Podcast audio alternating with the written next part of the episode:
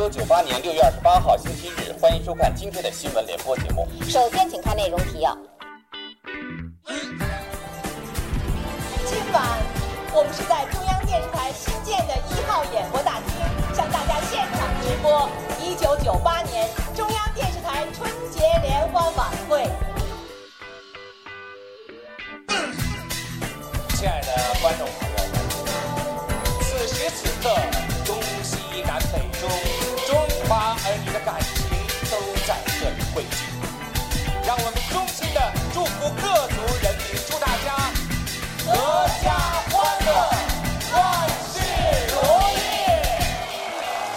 好，各位朋友，大家好，欢迎收听我们这一期的宇宙牌电饭锅。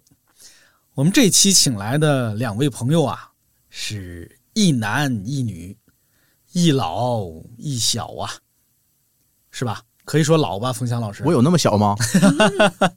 我有那么老吗？我还是很很注意刚才这个介绍顺序的啊。呃，第一位，冯翔老师啊，冯翔老师其实跟我年纪差不多，嗯啊，所以就一样老。冯翔老师去年出了一本非常有趣的书，叫《地球上最伟大的一场演出》。但是更早之前，他其实是南方周末的资深编辑和记者，是吧？冯翔老师，对，相当于副科级。嘿嘿，好。另一位朋友是小田，Hello，大家好，我是苍老师的手下。哎，不要这么说啊，都是革命同志啊，都是同事。小田呢，年纪就小很多啦。嗯，你是哪年的来着？一九九六年，一九九六年出生的姑娘呀。但是我们今天要聊的这个话题，我们其实想谈一谈我跟冯翔老师都经历过的花季雨季啊。说这个花季雨季，可能年轻人都不知道什么意思了。小田，你知道什么叫花季雨季吗？谈恋爱的季节和分手的季节。看，果然不知道。哎，冯翔老师给解释一下。我这个倚老卖老一把，这是当年我和强总青涩时分，中国最流行的一部青春少年文学。对，当时这部小说啊里边是不是我要没记错的话，它的定义叫十六岁是花季，十七岁是雨季。哎，你看，我们今天要聊的就是我的花季，冯翔老师的雨季。大家算算啊，快速的算一算，我的花季是遥远的一九九八年。这也是我们这节目第一次啊，想单独的就某一个年份来聊一聊。其实也不只是那个年份啊，因为那个年份可能代表着我们这一代人共同的青春。呃，小田，你是哪年出生的？一九九六年，哎，怎么怎么这么自豪呢？因为感觉年纪比较小。冯翔老师，我们是不是应该教育他，年纪小不是一件值得骄傲的事情，是吧？呃，许志远老师说过一句话，是一个多么幼稚的社会才会崇拜年龄。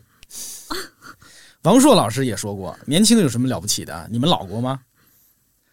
我们今天要聊的啊，虽然我们拉了小田这样一个年轻人来，但是我们要聊的是一个很有时间感的话题。啊、我跟冯翔老师这两个八零后，我们想聊一聊我们的少年时代。具体的说，我们想聊一聊一九九八年。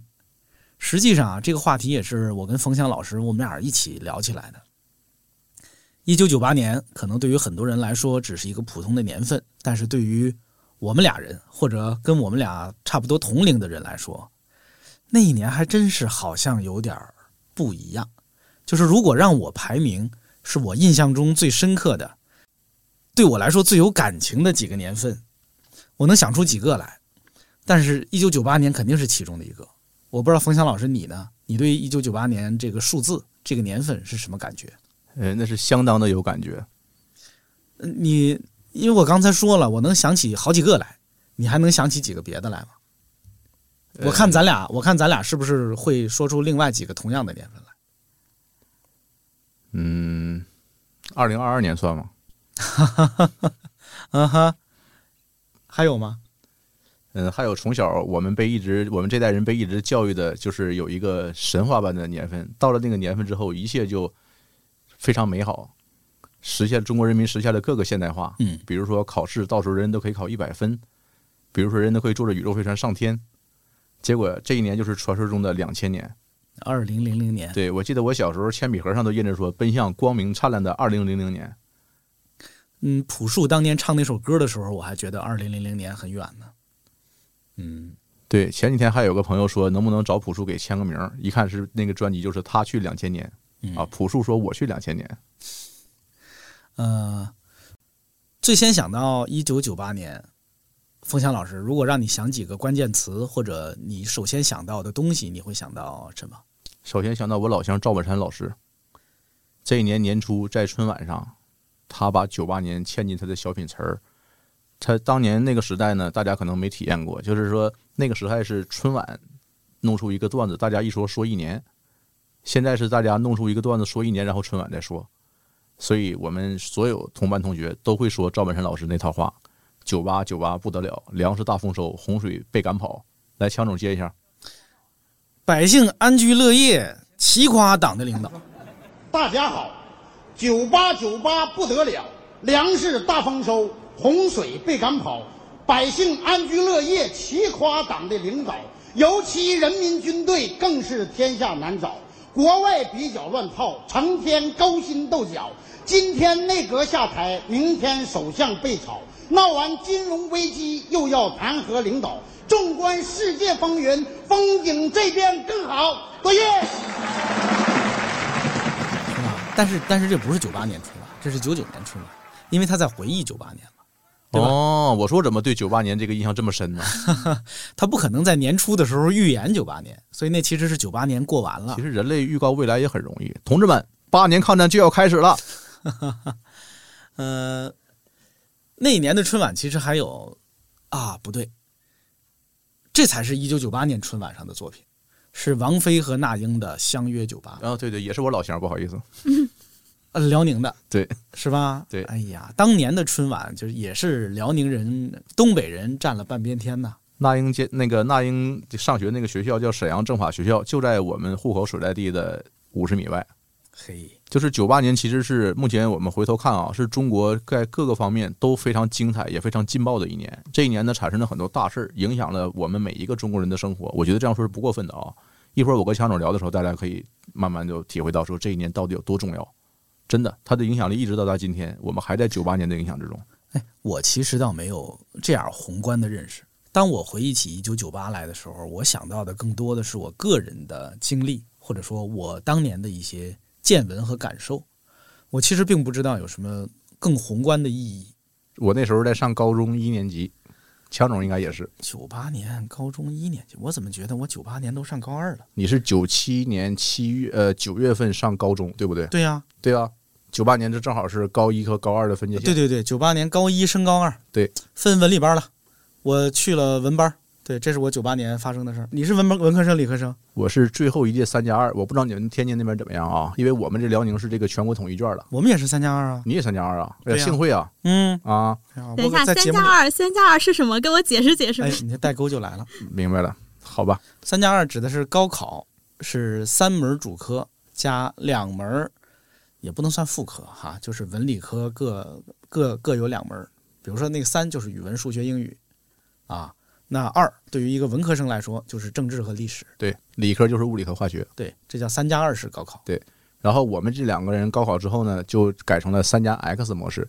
这个 X 就是觉得说以前你们文理班啊就分得太细了，太太明确了，就是把这个再增加一门，比如说地理，那头增加什么生物是吧？好像是。对对，然后把这些揉成一张卷，就考一科，叫三加 X。所以我们那时候枪总和我这时候就是压力很大，因为考完这年你如果没考上，复读一年的话，你就得学新的课了。我就没想过复读这事儿，我凭什么复读？好吧，作为一个好学生我，我，承认我是很愧疚的。我想过复读，我在高考考场上我就后悔说，整个高三一年，我为了送女朋友回家就没有看过书，就很愧疚。送过几个女朋友啊？哎，只有一个，谢谢。女朋友考哪儿去了？女朋友当时是这样的，就很有意思啊。高考的时候，我想过跟女朋友考报同一个大学，嗯，对，但是报的这个特别偏远的农业大学，那个农业大学只有一个适合我的专业。结果我本来想填的时候，我忽然转念一想，万一他没考上，我就得自己去那学校。退缩了，退缩了。对，所以后来证明说我报了我想去的那个大学之后，他发现他确实没考上。我俩甚至都不在一个城市。啊，那后来感情还有继续吗？呃，后来本来我有这句话听过没有？说每个呃人都认为自己是那个百分之三，什么意思呢？说初恋只有百分之三能最后走到一起，百分之九十七都不行。对我一直相信自己是那百分之三，最后发现我还是那这九十七。百分之三，好像一个奶茶品牌呀、就如果去做一个奶茶品牌叫百分之三，然后背后讲这个故事，可能还有点意思。哎，这段掐了别播啊！这是我和强总创业的一个计划。聊出了个商业机密。嗯，那你们当时高中的时候，我我其实有点联想到那个枪老师的初恋，这样能聊吗？因为枪老师是我你可聊聊领导，你你可以聊聊那个时候枪总，比如都在干嘛？对高一高二有什么难忘的回忆啊？文理班之类的。你你小田，你当时分文理班吗？分啊，我们也分文科理科，是高二还是高一分？高二分高，二分，嗯，你们到你上高中都是哪年了？都是二零零还是零几年？一几年？二零一几年吧？嗯，二零零一年上高一，你九不对不对不对，你九六年生的，怎么能是二零零一年上高一呢？一一年吧？五岁五岁上高一啊！你要是零一年上高，一，你能上新闻联播？不好意思，我们公司的人数学都不大行。怪不得独户现在盈利一直不行。哎呀，二零零一年上的高中，还又来一遍，又来一遍，啊，二零就改就改不过来了。二零一一年。嗯但是刚刚听听那个蔡老师说，感觉你高中应该成绩挺好，是我高中当然成绩挺好了，我高中成绩挺好的啊。你这是在这个个静海第一高中吗这？可以拍着胸脯说，我高中成绩挺好的。我是我们那儿第一中学，那当然就是最好的中学了。我是第一中学高考的时候的全校第一名，啊，全校第一名就是全县第一名，真厉害。这样的。每天每个月要拍照上榜的那种，要上榜，还上了我们当地报纸呢。啊？对，为什么？就就就就高考状元呢，别闹了。是因为是因为那个报纸觉得你考第一很不可思议吗？但是就是一直有底气不太足，因为是文科状元，是吧？这个文科状元在人理科状元面前啊，就是矮人半截。没有没有，我一点没有这么觉得，因为我也是文科状元，我没有觉得矮人半截。哦，是吗？对的，原来我在和两个状元对话。哎呦，厉害了！害了但是我这个状元跟枪手的状元有很大的差别，一会儿聊你就知道了。你刚才不还想复读呢吗？你怎么是状元呢？你是怎么我状元也可以复读啊，状元就不能复读吗？你是你是什么级别的状元？真我是我们全校的状元而已。啊，对，也行了，可以了，我们状元界接受你了。但是我觉得这个不太一样在哪儿呢？我们的出身可能不太一样，我们的阶级不不一样。枪总是不是名正言顺考上这个一第一中学的？对呀、是呀、告诉你，而且你的学校是全县最好的学校，对不对？是呀、对的，我的学校呢是全市最烂的学校之一，这是第一。第二呢，我都没有考上这个学校，我是自费上来的。第三，这个学校一共六百人，我第一次上学的时候考这个全校第四百八十名，从四百八十名逆袭成了第一名。对。但是不好意思，也是文科班。说实话，就理科班第一没那么厉害，只能考文科班。我这里边有一个很怎么说呢，很让人感慨的青春往事。就是我们学校呢，在因为比较老啊，你知道它有多老吗？我说一个点，你都明白它有多老了。它在市中心，它挨着一个一千多年的塔，等等，沈阳啊，辽阳辽阳，对辽阳还有一千哦，元朝的塔呀，不辽代的塔，辽代。为什么叫辽阳哦对对对，辽阳啊，是的，就是那个塔叫辽阳白塔，你可以查到，还出过邮票呢。嗯它是辽代、金代一直流传到现在的一千多年的塔。你想，现在这种时候怎么可能？而且这个塔离火车站只有一公里远，现在怎么可能把学校盖在这种地方呢？嗯所以我们学校就在那儿，就导致什么呢？导致我们跟那塔之间，那公园啊，那塔叫白塔公园，这全市最大的公园，就隔着一道矮墙。我们那时候有一种非常不好的风气，就是高考前大约一个月左右啊，就是大家都有一种末日到来的氛围。啊，什么氛围呢？你能理解吗？我不理解，不理解，我也决定不理解。就是大家都认为书念到头了，然后呢怎么办呢？男生女生拉着手跳过那道矮墙去公园玩逛公园。嘿，我当时我想你们都疯了吧？还有一个月高考，你们去玩去？嗯你不是也有女朋友吗？我那时候没有。当然，我们那个学校怎么回事呢？如果你在那个学校，你现在你们是根本无法想象那个学校烂到什么程度的。我举个例子啊，你们都不能想象，你不会相信。嗯，如在我们班里边，你考第十名，一个班六十多人啊，你考第十名，跟你考倒数第一名上的学校是一样的。哼，这你们班不符合正态分布啊。我再跟你说一个 你根本不敢相信的事实啊，就是我们那个学校的文科班上一届状元，你猜考的什么？大专是的，啊，真的，状元上了大专啊！上了大专。哎呦，嗯、这个学校开不开的好像意义不是特别大。感觉你是这个学校的奇迹。然后我们那届高考算爆发了嘛，现在进你那进你那个学校，是不是有你的半身铜像立在校园里 当时有人说，我如果考了个清华，可能就有了。啊？本校第一个本科生，哎呀，嗯，我是我们那届高考爆发了，一共考了六个本科，我是二幺幺，然后另外五个是二本，第二批本科，哎呦，创我们学校多少年来的一个奇迹。本校建校六十周年来第一个本科生，我他妈太惨了！我是应该鼓掌还是应该哭啊？听完这个话，你看，综上所述，就这三点，就导致了说我没有成为一个成功的四 S 店老板，没有去那个维修汽车维修、汽车维修与驾驶专业。维修驾驶专业。对，嗯，咱是怎么说到这儿来的？咱不是要说那个一九九八年嘛？对呀、咱就一直在说这个高考秘诀，一直说到了这儿。对，一九九八年就是我认为说自己的命运应该从此转折的这一年。哦，宁静的小村外有一个笨小孩，出生在六零年代。十来岁到城市，不怕那太阳晒，努力在七年年代。发现呐、城市里朋友们不用去灌溉，花自然会开。哦，转眼间那么快，这一个笨小孩又到了八零年代。三十岁到头来，不算好也不坏，经过了九零年代。最无奈，他自己总是会慢人家一拍，没有钱在那口袋。哎呀，望着胸口拍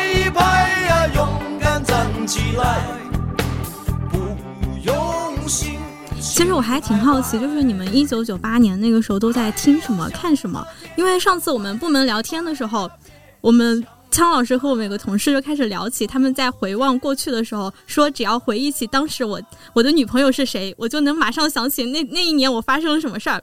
然后我觉得对我这种恋爱经历惨淡的人，我就只能用那一年我用的是什么手机来回忆起那一年我发生了什么。我觉得这个也很凡尔赛呀、那个时候还能想用手机，枪总，高中你用过手机吗？高中没有啊？对呀、我到高考的时候，那那时候第一次用手机，两千年，因为大差不多到九九八九九年左右，可能我爸就有手机了。我小孩肯定没有，那时候小孩哪有手机我？提醒一下，你那时候应该用的是 BP 机。我我上大学来是买了一个 BP 机来的啊，但是就还还刚才就是我那时候用手机用的是我爸的手机。哎，我建议这个名词咱们跟小田和听众朋友们解释一下吧，什么叫 BP 机？还真不知道，啊，真的不知道，真的不知道，没听过。传呼机哦，传呼机还是听过的。啊，因为它它叫 beeper，它叫 beeper，所以中文里边简称叫 BP 机，但是口语就是 BB 机，通常叫 BB 机，是吧？对，啊，然后寻呼机嘛，嗯你知道它的原理是什么吗？发信告诉有人抠你了，是的，你只会收到一串儿，通常的 BB 机是数字机，你只能收到一串数字信息，啊，比如甚至有一个密码本儿，有些寻呼台会有一个密码本儿，告诉你零零零代表有人啊，那个给给给你打电话，对，后边是接着他的那个号码啊，比如说零零一代表呃什么家中有事，什么就是一些设置好的常用密码，对，对方也可以给你发数字，就比如说，请发给某位机主，请给发一个呃五二一一三一四哈，这种是可以发过去的啊，发一六六六就代表怎样怎样。后来呢，随着这个社会的发展，大家逐渐发现这个寻呼机不满足大家的需求了，就多出了一种方呼呼方式，叫汉显。对，什么叫汉显呢？汉显是汉字显示的意思，就是说你买的这个寻呼机的更大，屏幕更大，它会显示出几个汉字来。是的，哎，那怎么显示出汉字呢？比如说家中有事儿速归这种啊、你打电话过去说有一个像你这样的姑娘说，喂，你要呼多少号？比如说我说我要呼咚咚锵，好，你告诉她家中有事速归，然后姑娘就把家中有事速归几个字打过去。他的就相当于有一个人帮你把你要说的话变成一条短信，哎，发到他的那个传呼机上，而他的这个传呼机也只能看到这个短信，他不能给你回消息，啊，他只能比如说你他知道是谁了，他可以给你回电话，但是他这个并没有回消息的功能。为什么我一记得这么清楚呢？因为当时我爸爸有一个寻呼机，然后我当时不懂事儿，就拿邻居家的电话给我爸爸打了个寻呼，然后过了半天，我爸打回来，我已经走了，因为在邻居家嘛。我爸后来非常生气，把我狠狠地说了一顿。为什么呢？因为他只有寻呼机，他没有手机。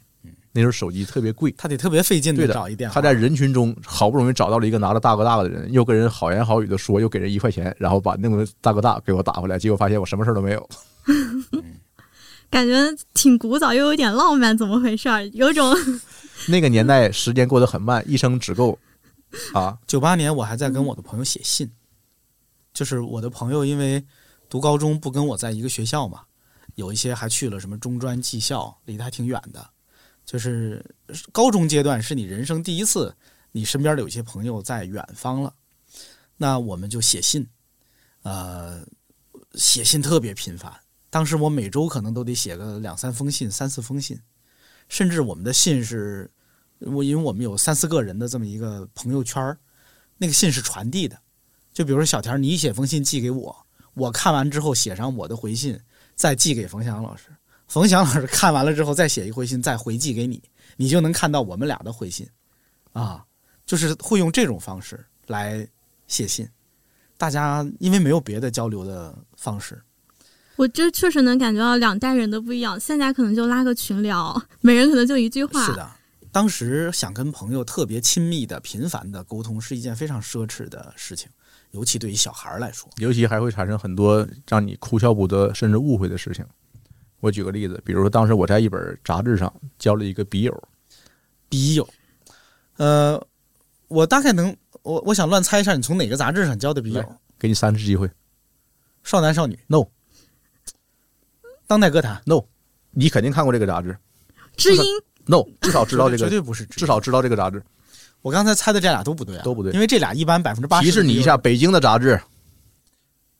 这个提示也太含糊了。当代歌坛，当代我再提再提示你一下，这个主要用户以男性为主，以青年男性为主。足足球啊？No。北京的杂志，那我不知道啥了。舰船知识？No。呃，再说吧，小田肯定不知道嘛。什么杂志？这个游戏，这个杂志叫电子游戏软件。哦，电子游戏软件，懂了，懂了，懂了，懂了。又名 Game 集中营，你听这名字。它是中国比较有特色的一本。当时你已经在用电脑了吗？没有啊，九八年我有一台八位的 FC 任天堂红白机。嗯，那时候我身边最先进的人已经有电脑了，而且当时天天在我在在我们这帮朋友中间炫耀嘛，说家里给他买了电脑，而且买的是当时最先进的电脑。四八六吗？不，当时他说的不是什么四八六、几八六这种 CPU 型号。他说他买的是多媒体电脑，你听过这个词儿吗？听过。是的，当时所谓的多媒体电脑，就是我这个电脑呢是可以处理图像和声音的，这在当时是个新概念，就可以出声。对，这个电脑可以接个音箱出声，哈，它可以比如说播放视频，这在当时是一个非常新鲜的事物。嗯，你看又很古旧吧？嗯，是的，感觉又收获了新知识。那个年代，如果你能分得清楚显示屏和这个主机，都能碾压很多人。嗯，是的。想到了我们小学上的那个电脑课，还要老师要特意花时间强调说这个是显示视频，这是主机，然后考那个考试的时候还要答选择题，答每个那个电脑的零件分别叫什么名字。我们当时进学校的电脑机房都要穿鞋套。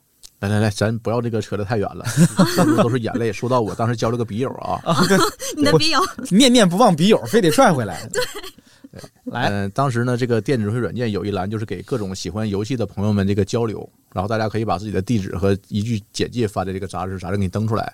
对，当时我这个交了一个笔友是长春的一个大哥，为啥呢？因为这大哥他的自我介绍我觉得很有特点，他说他喜欢的是游戏和无差别格斗。哦，这能听出来什么意思吗？小田？是那个拳王争霸游戏吗？No，就是乱打呗，打架呗。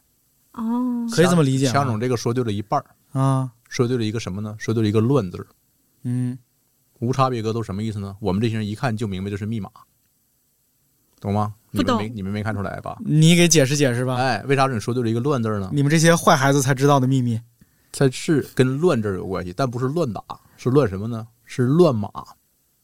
日本有一本漫画叫《乱码二分之一》。啊，这这我知道呀，哎，我确实没读过，你没读过，哎，因为乱马的武斗技术就叫无差别格斗啊，乱马是会突然那个性转是吧？对，乱是乱马的概念是这样的，就是说中国青海省有一个泉水叫咒泉乡，什么叫咒泉呢？就是诅咒的泉水，它是有几千个泉水。比如说这个泉水呢，曾经掉进一只熊猫淹死了，它这个泉水被下了诅咒，谁以后掉进去呢，就会变成只熊猫，往你身上一洒凉水呢，你就变成熊猫；再一洒热水就变成人。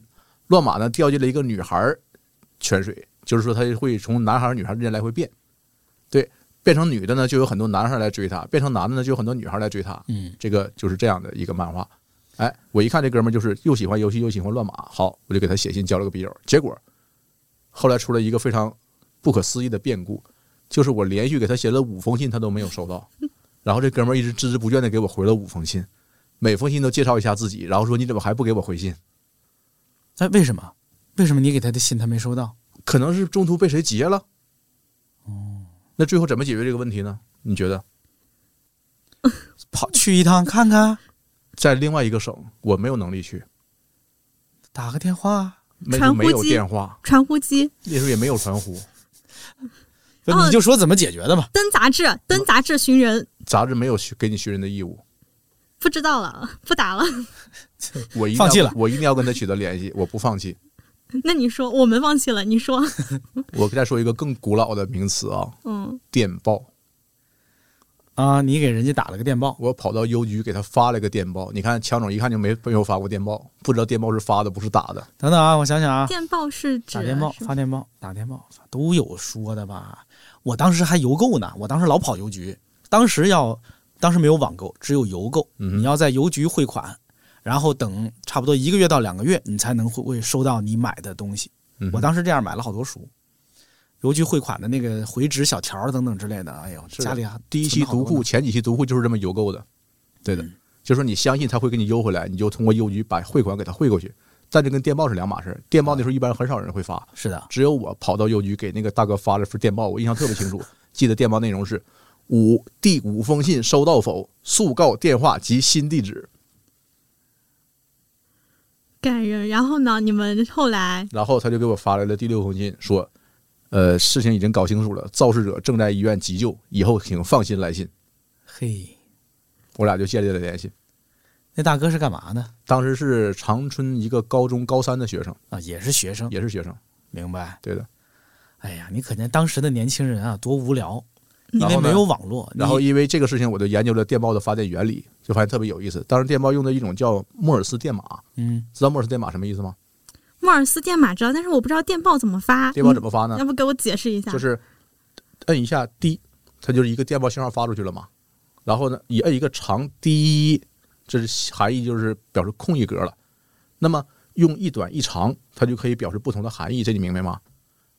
怎么表示呢？比如说滴一下，它表示不是，是冯翔老师，这个我们还是知道的。啊。我猜他问的不是这个，就是我明白了，就是你想问电报跟信有什么区别是吧？对，区别就是说电报是通过特快的方式由一个人把电报送过去，而不不，不是说他没解释清楚。啊。来，信呢是你写好一个一张纸，邮局给你送过去；嗯，电报呢是你去这个呃邮电局的营业厅，你去营业厅跟里边那个发报员对啊写给他说我要发这些字对对对，给谁谁谁，他呢就会在这边把它以电码的形式传给那边的邮局。你想，这个电的传输是瞬间过去的，对吧？对那边就能非常快的拿到。哎，从那边有要给他在那儿把这个信息破译出来，印印出一张纸或者写成一张纸，派当地的邮递员赶紧给送过去。而且这个送呢是以挂号的方式把电报送过去的。所以第一，哎第一是比写信快啊。呃，当时有一些什么加急电报等等之类的，就是你已经是当时最快的通信方式了。然后就是那边会有一个专人给你送过去，它比写信贵啊，就是更更保险，就是大概就这么。所以说为什么要用打电报呢？因为你发送电报信号这个是打字的方式，滴滴滴滴滴滴这样打过去的。这个电报员要经过非常严格和长期的训练，然后他有个电码本儿，告诉你说几几短几长代表几个字码，然后字码组合在一起是几个字儿，最后大家把它翻译出来。这是一个非常专业的工作，用的是美国人莫尔斯发明的电码。为什么谈到莫尔斯呢？因为今年我和读库出的新书里会写到这个人。谢谢。啊哈，你看还能绕到自己的作品，还有个新书预告，我也没有便顺便带个货，没有想到，嘿，其实刚刚听您说说，我还挺好奇的。你说你是看了他的那个自我简介，然后开始对他产生了兴趣。对，那你的简介是什么呢？我没有登，你没有登简介，我只我没我没有让他们登，我突然发现要给年轻人解释的东西好多呀。你看，对于我这就是不好不用解释的东西。来来来，我给你解释一下，各位听我们这节目的朋友啊，你们算来着了。平时谁给你们讲这个？当时很多杂志为了增加互动，啊、比如说刚才我所说的当代歌坛，对当代歌坛或少男少女杂志这种，对的，它会在这个杂志的页面最下方，就是页码旁边儿，它会印一小条儿，这一小条是留给读者的。你可以在这儿发布你寻笔友的消息，比如说，呃，为什么叫笔友？是不是也得解释一下啊？笔友不用解释？笔友才是知道的。好的，比如说，我叫小田，我是一个清纯的女孩子，渴望认识成熟稳重和我一样喜欢张信哲的朋友。除了张信哲，其他的都是我现在的真心话。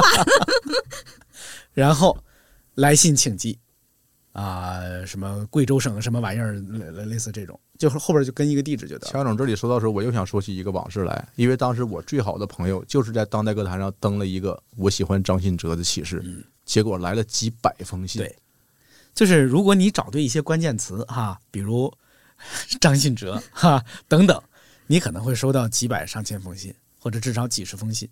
如果你说我是一个清纯美丽的女孩子，恐怕那个信就至少得是几百封起了，是吧？张信哲，我跟你说，为当时正是张信哲的全盛时期。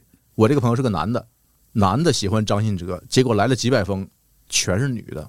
为什么我敢说全是女的呢？因为我们俩共同把一封一封信拆了一起看，发现还有很多是穿着婚纱照拍的单人照片，拿着玫瑰，穿着婚纱，想跟他交朋友的。为啥呀？你说，哎，为什么呢？对面的女孩看过来，看过来，看过来，这里的表演很精彩，请不要假装不理不睬。哎，对面的女孩看过来，看过来，看过来，不要被我的样子吓坏，其实我很可爱。寂寞男孩的悲哀，说出来谁明白？求求你抛个媚眼过来，哄哄我躲了开怀。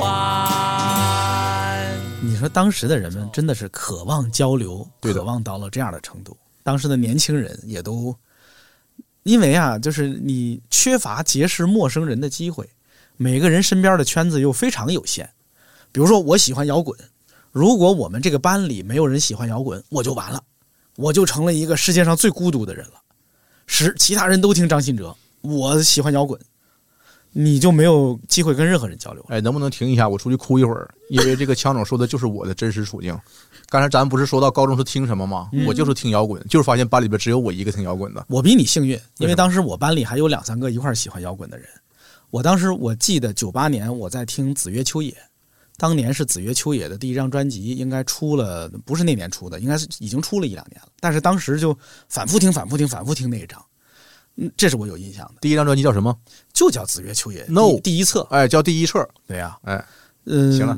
但是当时验证通过。当时我自己班里的有几个同学，但是他们听得更重，他们听什么唐朝啊，嗯什么春秋啊，还是什么玩意儿？呃，春秋是这样，我解释一下啊，就是唐朝的那个创始人之一是美籍华人郭一广，他的英文名叫 Kessler，Kessler 郭，他爷爷呢是这个国民党这个中央文史研究院的院长，叫郭廷乙，著名的历史学家。然后他呢本人就是因为学历史到中国来研究做中国的课题的时候呢，认识了唐朝乐队的后来的主唱丁武，然后他们一起创建了唐朝乐队。因为他的加入跟历史很有渊源，所以说他在中国一共组建过两支乐队，第一支叫唐朝，第二支叫春秋，就是强总刚才说的春秋乐队。然后郭一广曾经跟我是同事，在百度的时候吗？不是，他去过我们当我当时嗯那个广告公司 OK 啊，他后来去的百度吧，应该是。哦，我采访的时候，他在做百度的对外发言人。对，他在我们那个广告公司工作过一段时间，还一块儿开过几次会，因为并不是我的直接的相关的。哎，你对他这个人有什么印象？感觉外形？他到那时候那个长头发还跟唐朝乐队的时候一模一样。哎是的啊，他在办公室里开会，那个头发也还是那样的啊。是的。然后他的微信也是一个这个弹着吉他那种那个狂放的长头发那种形象。嗯，对。当时我就非常诧异，说你都人到中年了，怎么还这么狂放呢？你那时候还在听什么呀？啊，你那时候还在听什么？呃，我那时候其实因为我们东北的相对闭塞一些，我是小城市嘛，所以听的比较闭塞，以国内的为主。比如说崔健呐、这种像他的说子曰呀、还有比如说前几年，呃，我后来发现一个真理啊，唯一不会骗你的人，除了房产中介，就是卖磁带店的售货员。售货员给我推荐了几张专辑，我后来发现都是非常经典，有郑钧的《第三只眼》，嗯，有地下婴儿的《觉醒》，啊有周润的《榨取》，这些都是我非常非常喜欢的专辑。嗯，哎，人给我推荐的都没错。哎，那我挺好奇，就是你当时说你们班就只有你一个人听摇滚，那班上的其他同学都是在听什么呀？这个太简单了，强总给回答一下，给说几个老明星的名字。啊、我其实，在录我们这期节目之前，我查了查九八年的流行歌曲排行榜上的前几名大概是谁啊？任贤齐、心太软，心太软和对面的女孩看过来啊，然后王菲啊，九八年左右唱了《红豆》，是当当年的新歌。只爱陌生人也是那时候的。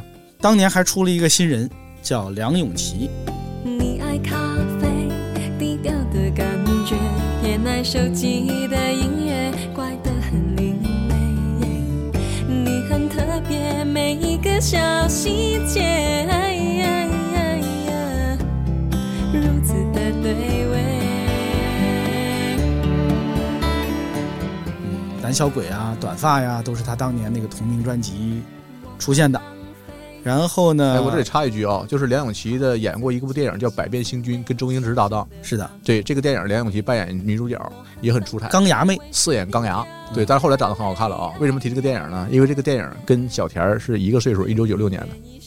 当时那个梁咏琪演那个电影的时候还没有唱歌呢，是吧？后来才唱的歌。对，当时还只是一个小演员，选美比赛，然后当小演员因为。个高，对，跟周星驰搭戏。对，然后九八年还有范晓萱，当时出了一张我后来很喜欢的专辑，叫《Darling》，就是他曲风已经从那个青春少女。你还是给小娟介绍一下谁叫范晓萱吧。啊，范晓萱还是知道的。这个知道吗我看《康熙来了》，你看没有？这就是当时有一个理论说啥呢？说现在的孩子，你别看比你差了几十岁，但他们听的歌其实跟你差不太多。是的，是的。对的，没为啥呢？我现在找一个就是听更老的歌的人，我也能跟他聊，对吧？因为我们都可以补以前的课。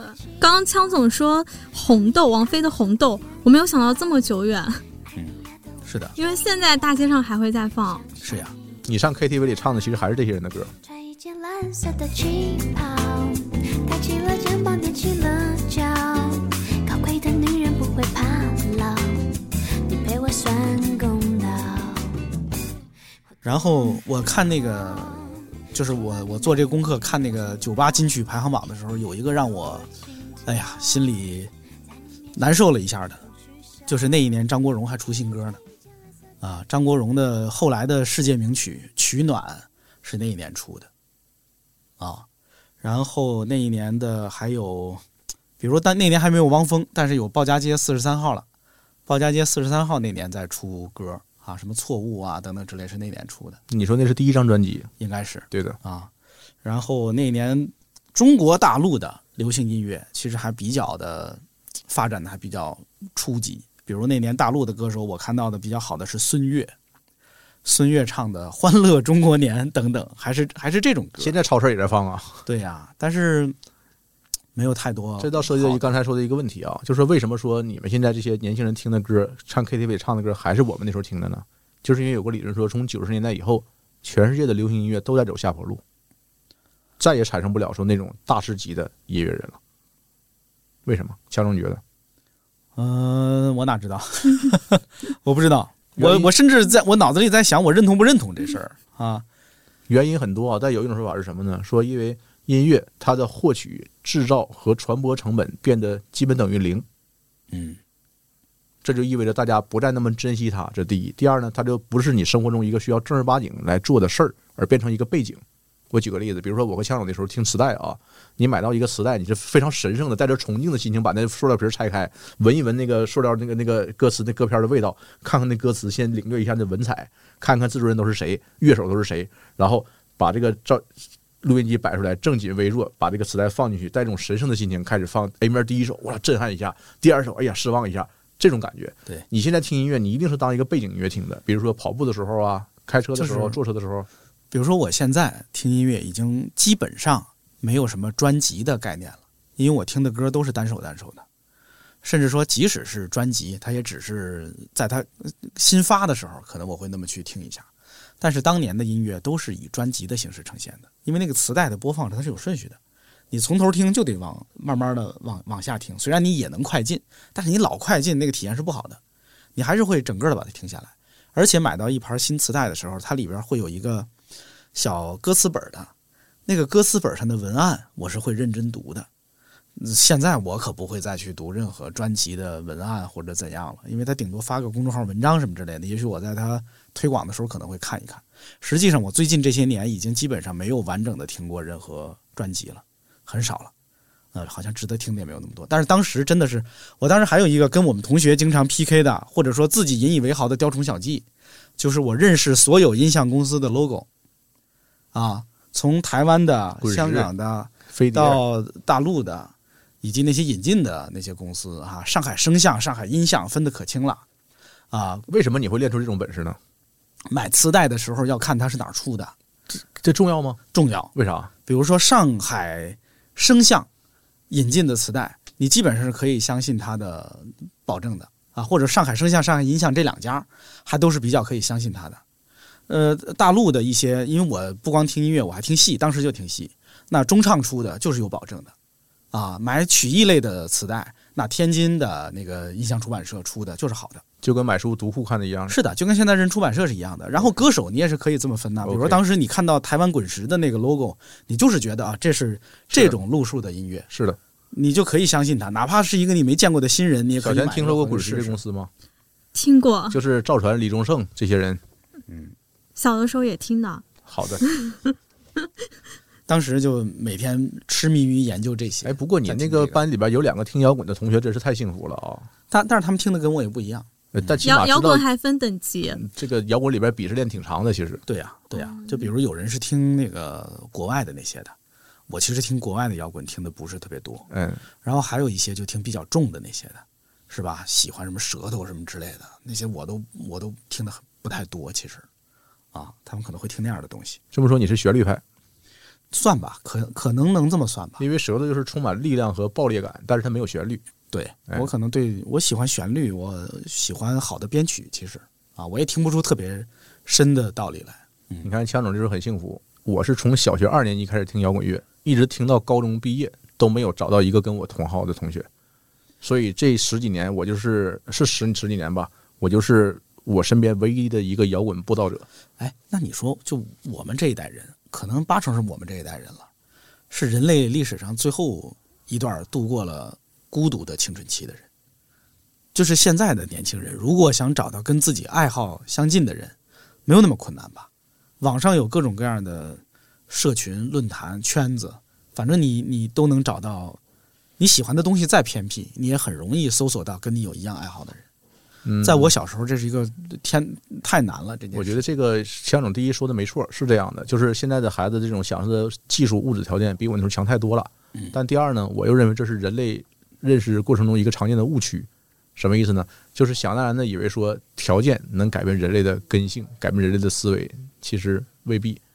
因为孤独这个事情是人类一以贯之，几千年来都延续下来的。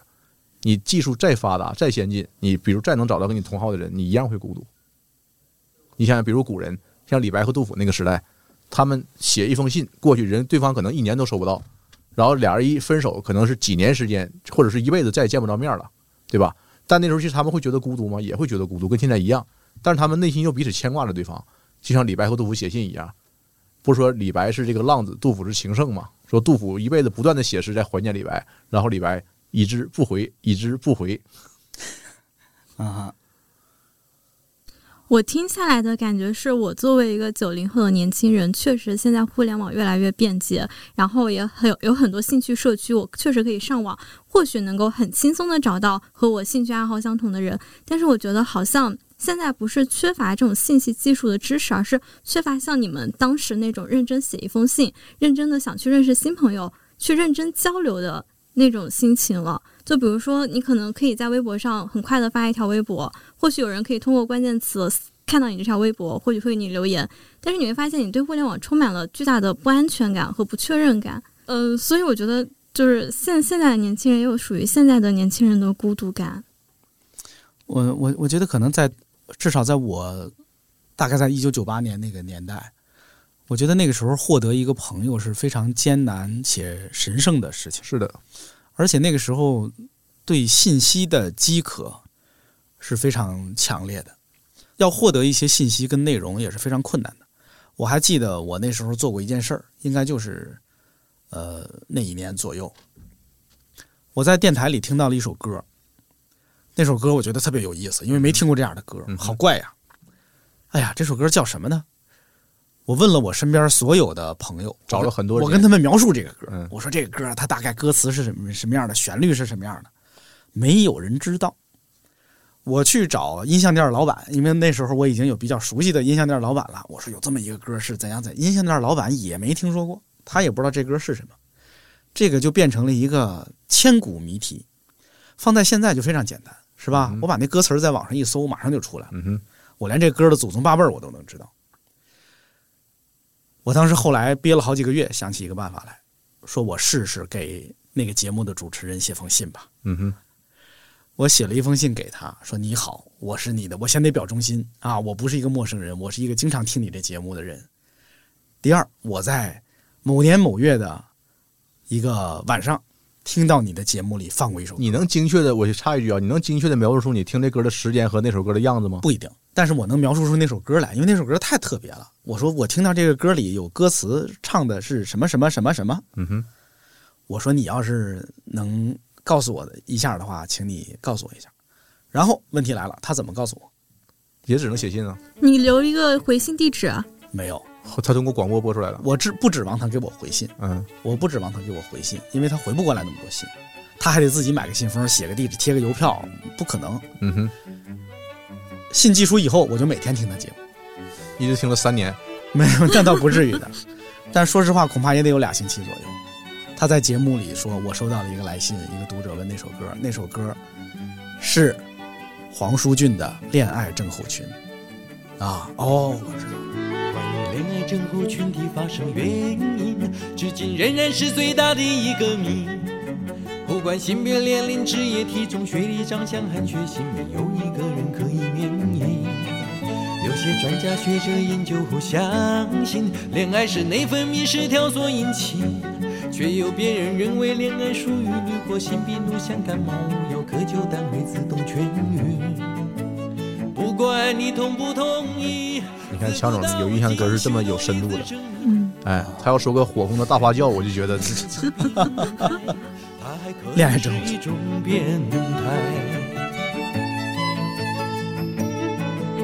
般发病后的初期反应会开始改变一些生活习性，洗澡洗得特别干净，刷牙刷得特别用力，半夜突然爬起来弹钢琴。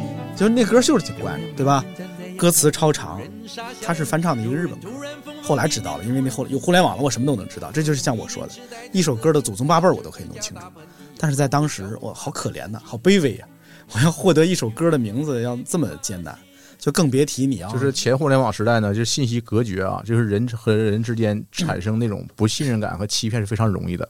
我举个例子，就是一九九九年，比九八年稍微晚一点，韩寒老师出了一本小说叫《向少年拉飞驰》，里边呢提到一个情节，说学校举办一个作词作曲的征歌比赛，有一个人拿出来的特别宏伟、特别这个好这个歌，然后后来很多很长时间以后，有人一拍大腿说，原来那厮抄了印尼的国歌。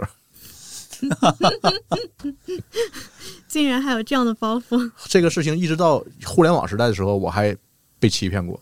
就是你们独库的老板老六参与演的一个电影，这个嗯电影里边一个情节蒙了我很长时间。这个电影叫《小强历险记》，哦，它不算一个电影，算一个民间的一个当时的说法叫 DV 作品啊。用现在说法，其实就是个网大。对，就是呃同人拍的小小怎么说呢？几个朋友自己拍了一个小剧，哎放在网上。老六在其中扮演的角色是以一个照片的形式在墙上出现了几秒钟。嗯，哎，说这是张立宪，是又名老六。哎，那个电影里边有个台词，就是两个很痞的人对话，就是一个想打车的人跟一个黑车司机的人的的对话。那个人说：“我要回家。”然后这个黑车司机说了一句话：“说家是你逃出的地方，也是你眼泪归去的方向。”当时我就被震撼了，我说这个电影太有才了，谁编出的这样的词啊？不是王晓峰老师吗？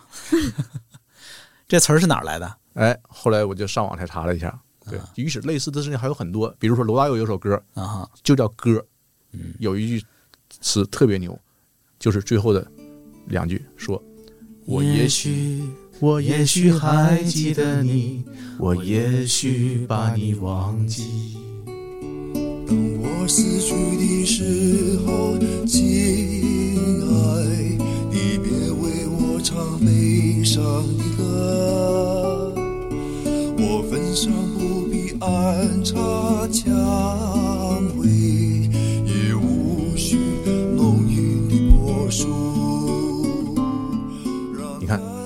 这个词当时就震撼了我。我们真是同龄人，是不是？我刚刚有点热泪盈眶，怎么办？后来我才知道这是罗大佑抄的徐志摩的诗。呃，不是的，呃，这首这首歌的歌词是徐志摩翻译了一一个英国女诗人的诗。对，说白了是英国女诗人写出之后几百一百多年，然后被徐志摩拿来放进诗里，然后罗大佑把它写成歌，又过了几十年才我才听到。对，你看前互联网时代，人类的信息隔绝就这么费劲。呃，那个那个歌这个歌的歌词，你看说的多绕啊。呃，我没记错的话，就是当时这个作者，这位女作者是某个著名诗人的妹妹，是吗？对，你看我的这些知识，就是当年我在广播里听到的，是我从我们当地的音乐节目里听到的。从我们天津当时有一个非常厉害的音乐节目主持人叫欧阳老师啊，欧阳老师的节目陪伴了我好多年，那是当时我获取跟音乐相关的信息的一个重要渠道。嗯，哎呀，怀念呀。那是我们每天都听广播的时代。你那时候听广播吗？也听，听你们当地的节目还是怎样？呃，我当时还加入了这个我们这个广播电台的这个听友会，因为这个电台主持人是我们家那边的电台唯一一个会放摇滚音乐的人啊。你看我我我们那个年代，差不多各地都有这样的一个音乐节目主持人，他们其实就是新锐的音乐、独立音乐推广的推手。比如现在北京啊，这个有代老师，对，在很多北京的孩子当时的心目中，他就是北京的那个人。我说的我们天津那欧阳老师，还有另外几个哈，就是我们天津孩子心中的那个人，就是我们的音乐导师，你们的音乐把关人。是的，没错。当时是自当时获取信息，就是你要找到一个把关人，你要跟着他，你要相信他分享的东西，跟他帮你挑选出来认为你应该听的东西。这些人在当时往往还不是存活在互联网上，而是存活在传统媒体上。你要去跟着他们。当时我们读杂志，呃，买报纸，然后就是听电台，都是都是找这样的人。当时我每个月买好多本杂志，啊，我每个月买大概七八本杂志加三四份报纸。你哪来这么多钱啊？我不知道为什么，当时我还还有钱买，啊，几十块钱吧。每个月大概花几十块钱在这些事儿上。你高中的时候啊，天哪，真是不敢想象的奢侈啊！你知道当时我是怎么个办法吗？就是我后来有一个特别喜欢的摇滚乐队叫 Dre Streets，叫恐怖海峡。嗯，这个 Dre Streets 翻译成恐怖海峡其实是个误译，因为它是个英文的俗语，意思就是穷的不行了这个意思。嗯，哎，后这个 Dre Streets 很典型的反映了我高中时的经济状况。当时我们是唯一的现金来源，应该是父母每天中午给的吃饭钱，每天几块钱。呃，我我有一个特殊之处，我从上初中开始就住校，住校生呢，他就会有一些大笔的钱供你自己支配，对吧？你这一上高中的时候，我们一住校就一个月可能才休息，他得给你一个月的生活费。明白了，你有了一个月的现金流，你就可以自己调配。强总，那我明白了，强总都是把这个一个月的钱都用来买杂志和书了，然后跟别人 蹭的。当时我记得特清楚，就是我每天中午买花三毛钱买一个小面包，吃完之后把剩下的钱攒来干嘛呢？买磁带和漫画啊，尤其是现在你们年轻人特别喜欢的一部二次二次元漫画，B 站上最火的一部。我在那个时候九九七年九八年就开始攒钱买它。我现在想，你听过这个漫画的名字吗？嗯，什么名字？四个英文字母。他的名字就要四个英文字母啊！嗨，这个四个字母，他让我猜，这个四个字母是 J O J O。Jojo，，我喜欢，我超喜欢这部漫画。冷静，冷静，冷静。但是我看 Jojo 看的太晚了，其实我是今年才看 Jojo，，然后我就觉得确实里面。但是你是九几年就买了？我是从一九九四年开始追这部漫画的。我的妈呀！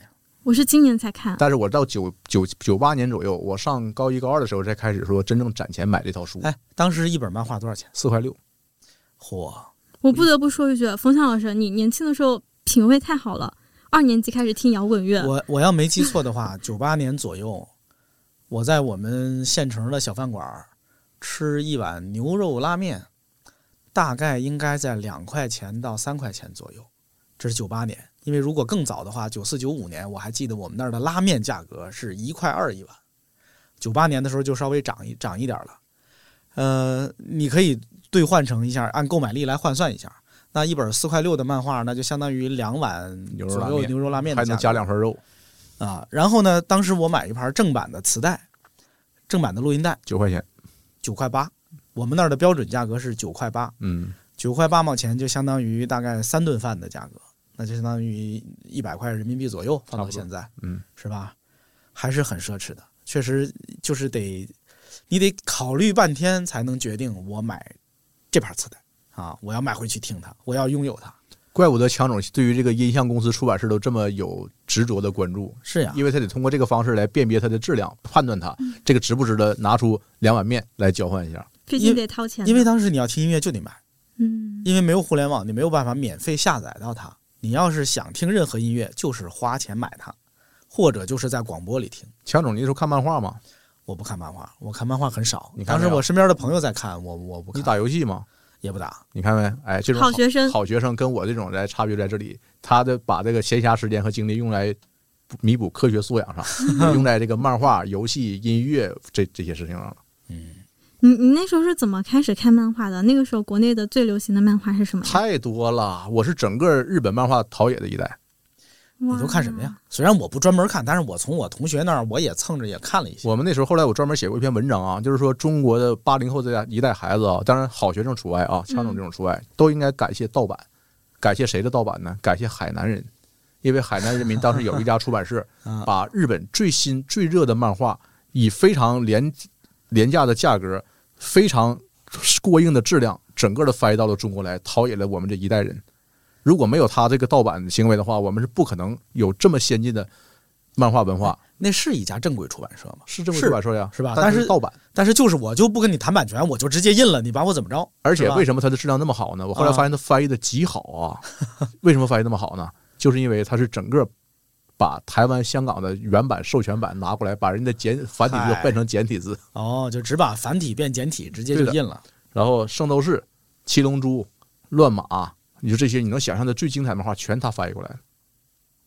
当时我从我身边的同学手里看过的，我印象深刻的有《悠悠白书》OK，还有《城市猎人》，还是很经典等等之类的这些啊。他们当时在看这些我们都很熟悉。对嗯，我不怎么看，但是我也看到过这些，因为全班都在传嘛，是吧？嗯，是这样的。当时还干嘛呀？当时那个年代还有什么标志性的人和事儿啊？你们还能想起？你还能想起什么来？你看我都变成你了，因为我就不考虑他了，很多呀。当时一个那个上高中一个典型就是说，你看我不是属于坏学生嘛，嗯就是坏学生的特点就是男女分的截然不同，都有一个爱好，就是男的在看武侠和玄幻，女的在看席绢和琼瑶。你想想你们的是不是这样？我们那时候好像你别告诉我你那重点中学全是使使劲学习的，女生也不看那些吧？我怎么觉得席绢、琼瑶，当时就觉得有点老气了。那不老气。我们那时候就女生天天都都在看，是吗对的，哦，我也跟着看了不少。但是金庸是就是武侠是男生都看啊，当时我我也看的。从其实到我大学的时候，大家也还在看。是的，金庸、古龙、卫斯理，我都是高中的时候看的。那精神生活之外，你们业余爱好都是什么？你们那时候都玩什么？那个叫不叫业余爱好，叫课余爱好。课余爱好，对，课余爱好，我那时候主要是篮球。嗯，你看我也不是一爱运动的人，当时我的课余爱好还真是就用在看闲书上了。啊，看闲书，你下课你们不班不把你赶出去，强迫运动一下？嗯没有，我们是有这个规矩的。我突然想，九八年好像我家还没有影碟机这个玩意儿。啊，有了，有那时候叫九八年已经有了，九八年还是 VCD 的时代，对的，因为没九八年听说过吧，小田儿？VCD 用过，要一集一集，就是说放连续剧是是的是的一集一集，对的。一张碟一张碟子，因为它的碟的容量很小，对，呃一，张碟四百多兆。九八年我已经在买 VCD，我还记得《泰坦尼克号》这个电影，我是在盗版 VCD 上看到的。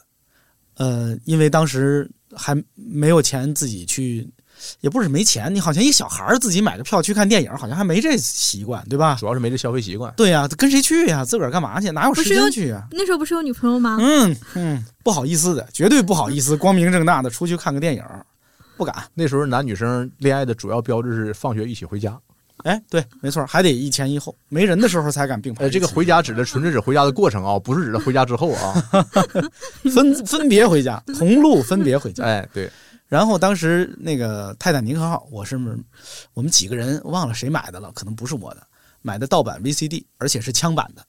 然后呢，知道什么叫枪版吗盗版。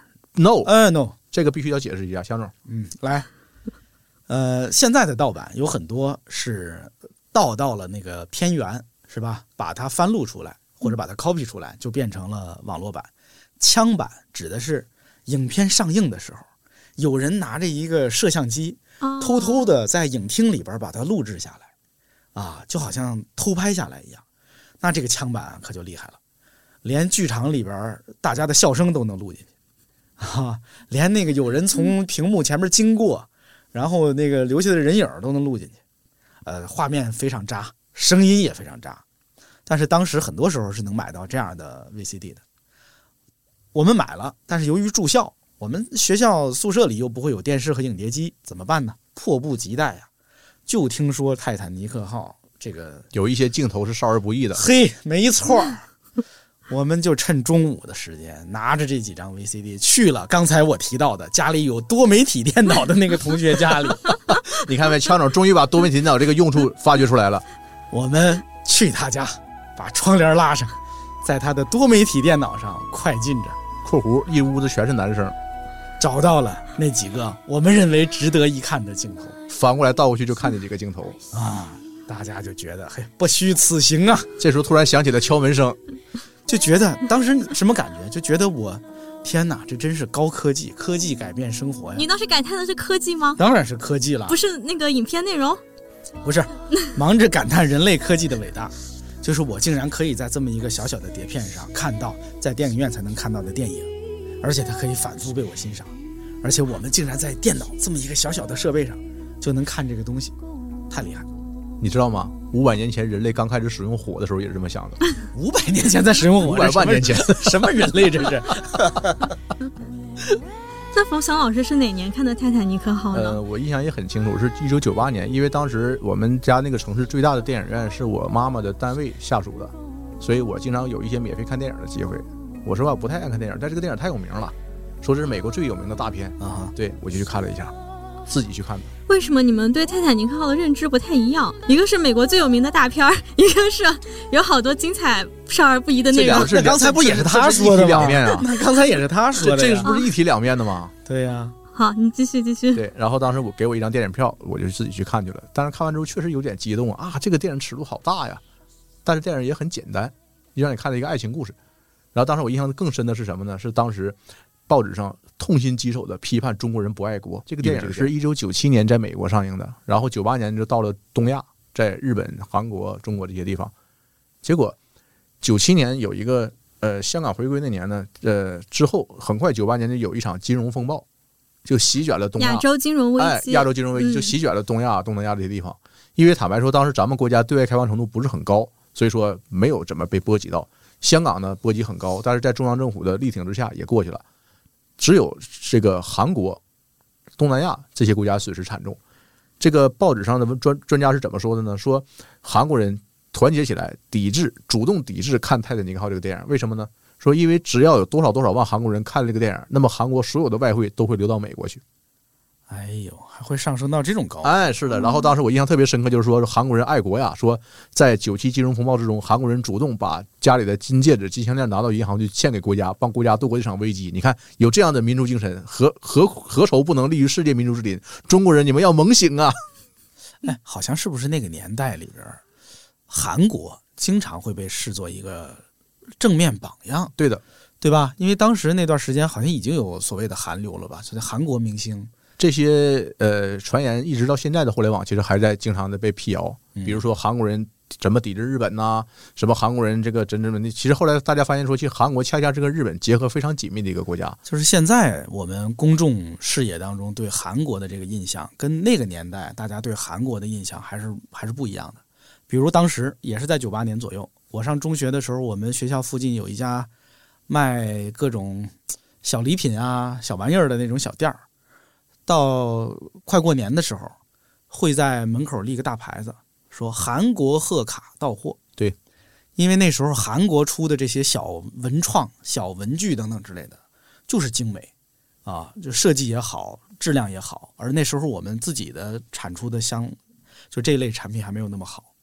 当时的韩国还是被认为一个比我们可能更先进一点、发达一点，至少在某些领域可能做得更好一点的这么一个地方吧。啊啊！一九九八年，哎，那当时冯小老师在那个电影院看《泰坦尼克号》的时候，当时影院人多吗？挺多的，挺多的，挺多的，非常多，因为大家都传说这个电影内容非常好，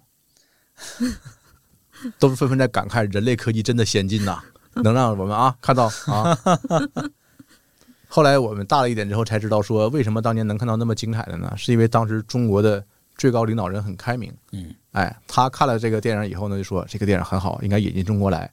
然后呢，下边有关部门说这个电影有一些这个少儿不宜的镜头，要不要剪掉呢？领导一挥手说：“哎呀，大多数啊，不要剪掉吧，让人民看吧。”所以一刀都没有剪，就这样到中国来了。结果到中国来以后呢，底下有很多地方部门的领导，他觉得，哎呀，这个太不能让人民看了，怎么办呢？你猜怎么办？就不让播了呗？No，既让你播，又没有剪，但是呢，不让你看到那些镜头。怎么让你不看到啊？你猜？嗯，挡住那个电影那部分就挡住什么东西？说对了，当时电影是从后边放映机放映机放跑到银银幕上的。到这几个镜头的时候呢，放映员就把手伸过去，把哎呀，他不得被人骂死吗？是的，我估计我都能想象那影厅里大家还哎哎哎哎哎是吧？他一定是这样的嘛，对吧？换我我也会这样的嘛，一片哀嚎啊！这算文明的呢，我跟你说。然后后来呢，二零一二年的时候呢，这个泰坦尼克号的三 D 版又一次引进中国来，这回结果就把记忆星系全剪掉了。嗯这个我前些天正好跟一老师聊过啊，其实是大家都认识的老师啊，我就甭提他是谁了。就是我前些天正好在重看一些老片儿，什么一个意大利人在俄罗斯的奇遇啊，什么、没有一个吧，应该就是意大利人在俄罗斯对对对，意大利人在俄罗斯的奇遇。你看我俩果然是一代人。呃，还有那个叫《莫斯科不相信眼泪》啊。OK，我在重看这些老片儿，我发现这些老片儿里啊，就刚才我说的这俩里，都有裸镜，都有裸体的镜头，而且呢，因为我看的是国配版，是上一场配音的版本，呃，那些片段也都有国语音轨，所以我就很怀疑，我说难道这些镜头当年上映的时候都是保留的？我就去问了。就是经历过那个年代的，结果呢？这位老师他说应该是保留的，因为在他印象中，当年那个年代对这些东西的呃尺度反倒是比较宽松的，当时没有这么敏感，就大家觉得电影里出现一些这这这些是很正常的，可能也真是，因为我后来想，就比如比如一直到九十年代初。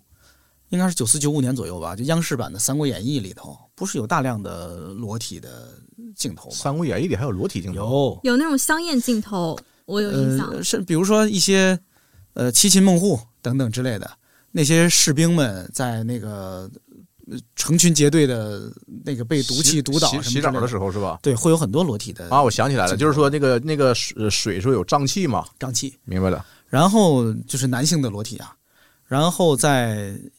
八十年代的很多电影里，呃，其实是有很多。你现在回去看那些老电影，何止是裸体镜头？当时有一个电影叫《芙蓉镇》，你们看过吗？啊，就是姜文和刘晓庆演的，嗯，是一部伤痕题材的影片。嗯、那里边姜文和刘晓庆老师有一个五分钟还是十分钟的长吻的镜头，五吻五分钟，对，也挺累的。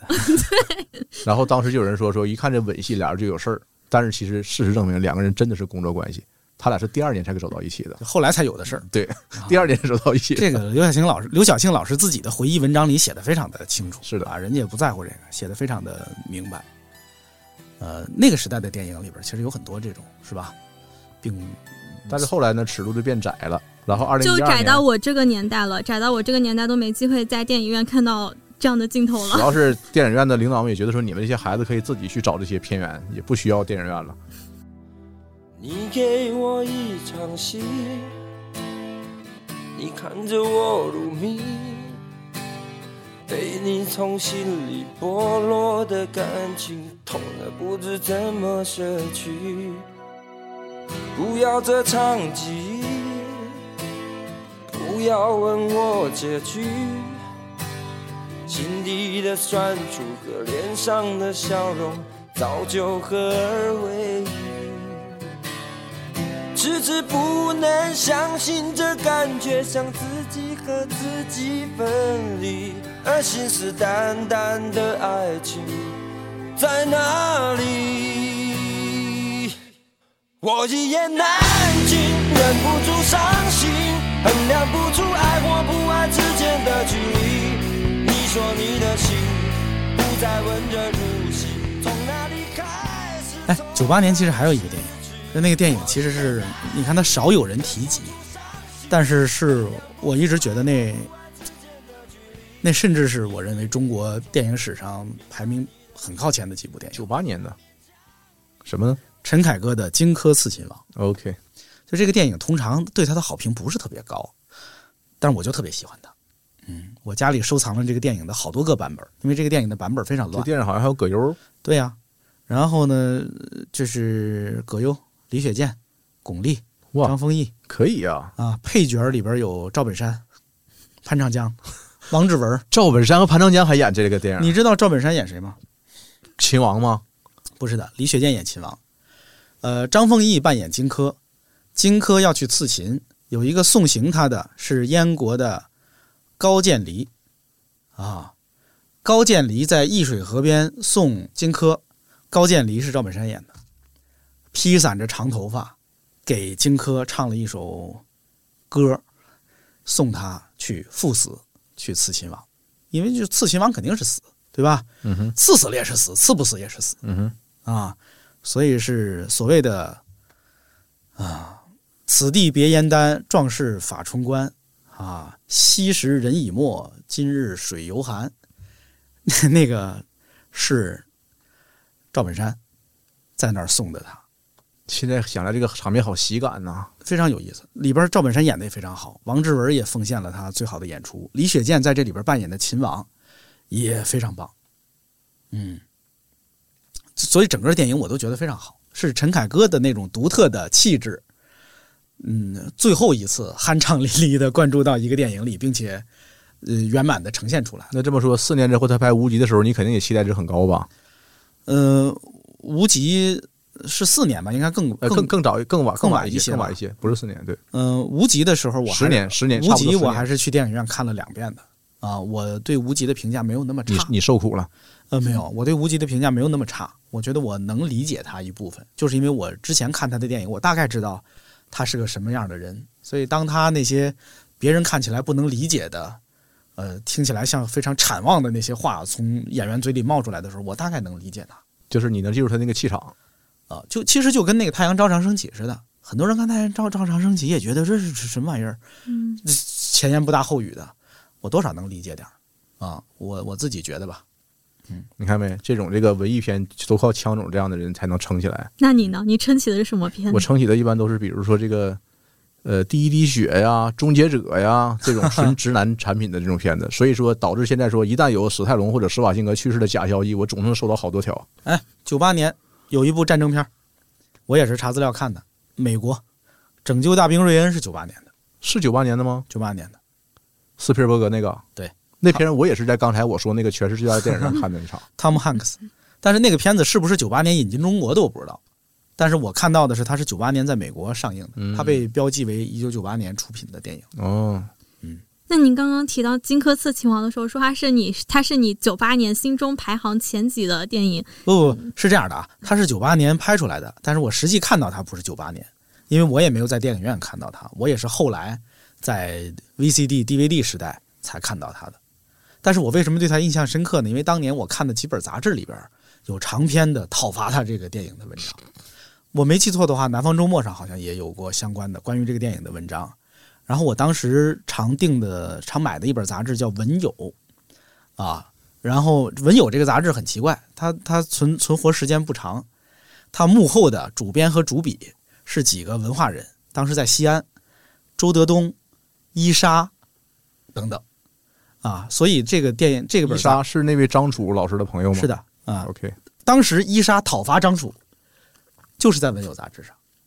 啊，什么写诗的我跟你不是唱歌的我跟你绝交了，什么之类，类似这种文章都是伊莎老师发在《文友》杂志上。后来我写张楚的时候采访过伊莎老师，伊莎是诗人，对，是吧？呃，然后呢，当时这本杂志就由于其实挺受伊莎的影响的，这本杂志里边关注的核心的领域包括足球、摇滚、诗歌。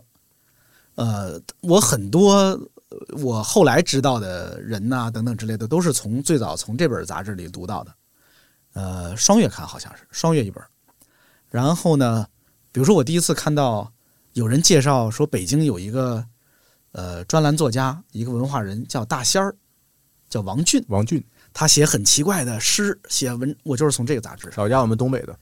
后来等到我在北京见到这个仙儿老的时候，哎呀，我我就是当年我在杂志里读到的人出现在我面前了，还有很多，比如我最早对于呃中国当代诗歌的一些认识，也是从那本杂志上看到的。但是那本杂志可能得是九九年左右才。那这个杂志后来你去有没有去西安拜访过那些主编呐、什么这些我后来在北京见过伊莎老师，因为在一些诗歌的活动上。？OK，还有一个比就是跟我们跟读库跟六哥关系很密切的杨奎老师，他跟伊莎是同班同学。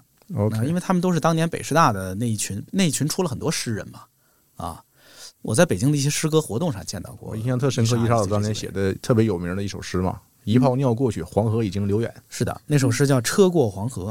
嗯，他当时写了很多很好的诗，我觉得他还是有，就是对中国当代诗歌是有贡献的。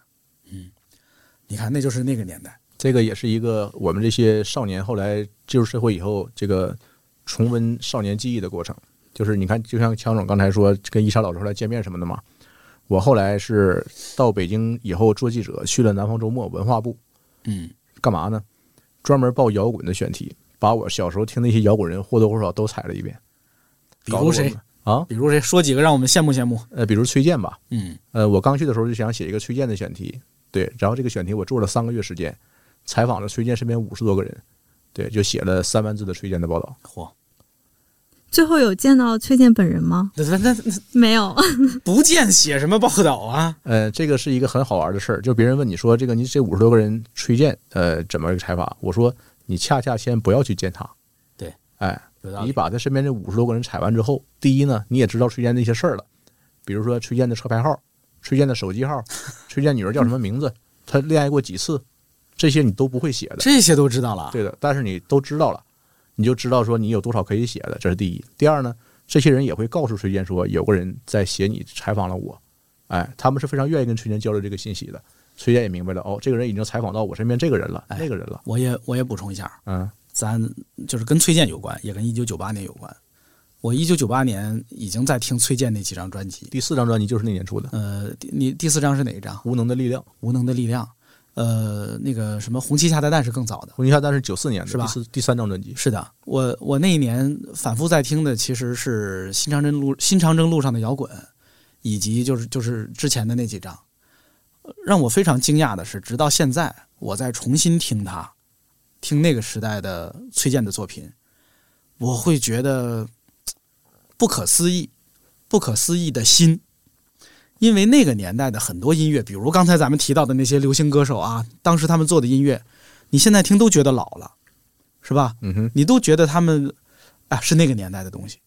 崔健的他的编曲、他的录音水平、他的歌词、他的音乐理念，到现在竟然不老。他一九八几年做的东西，放到现在，竟然你听着还像是一个崭新的东西。他录录出来的声音还那么锐利，他的整个编曲等等，没有任何让你觉得过时、老气，哎呀，好土啊！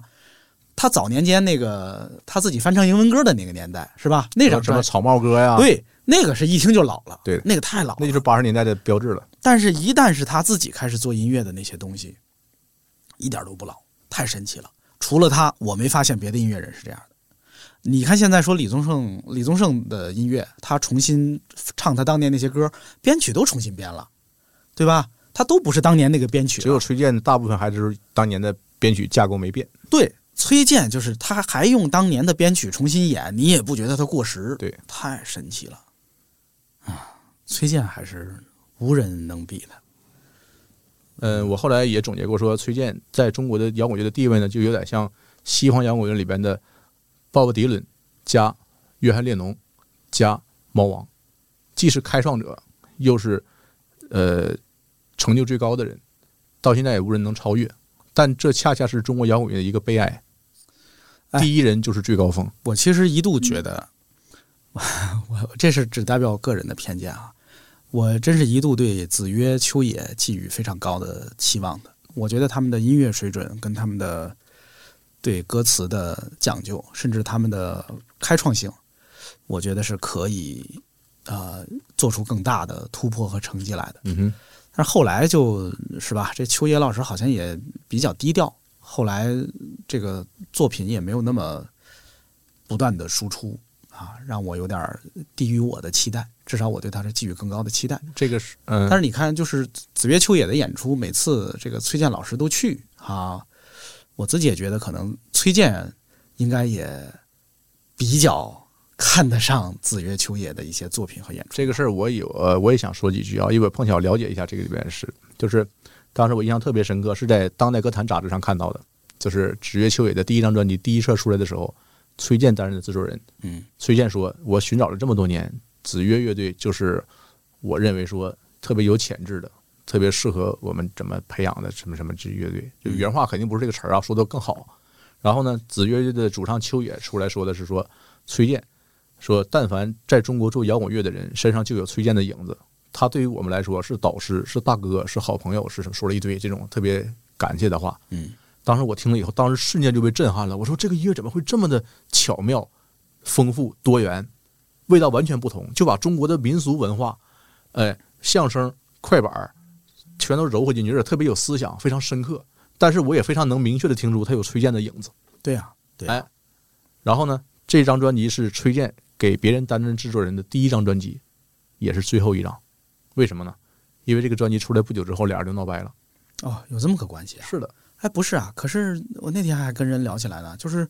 最近这些年，在北京的子曰秋野的演出，崔老师可都去啊。你要这么看，就是九八年的时候呢，除了子曰秋野这张专辑以外呢，还出了一张专辑，就是崔健自己的《无能的力量》啊。无能的力量，你有没有印象？就是第一首歌是什么？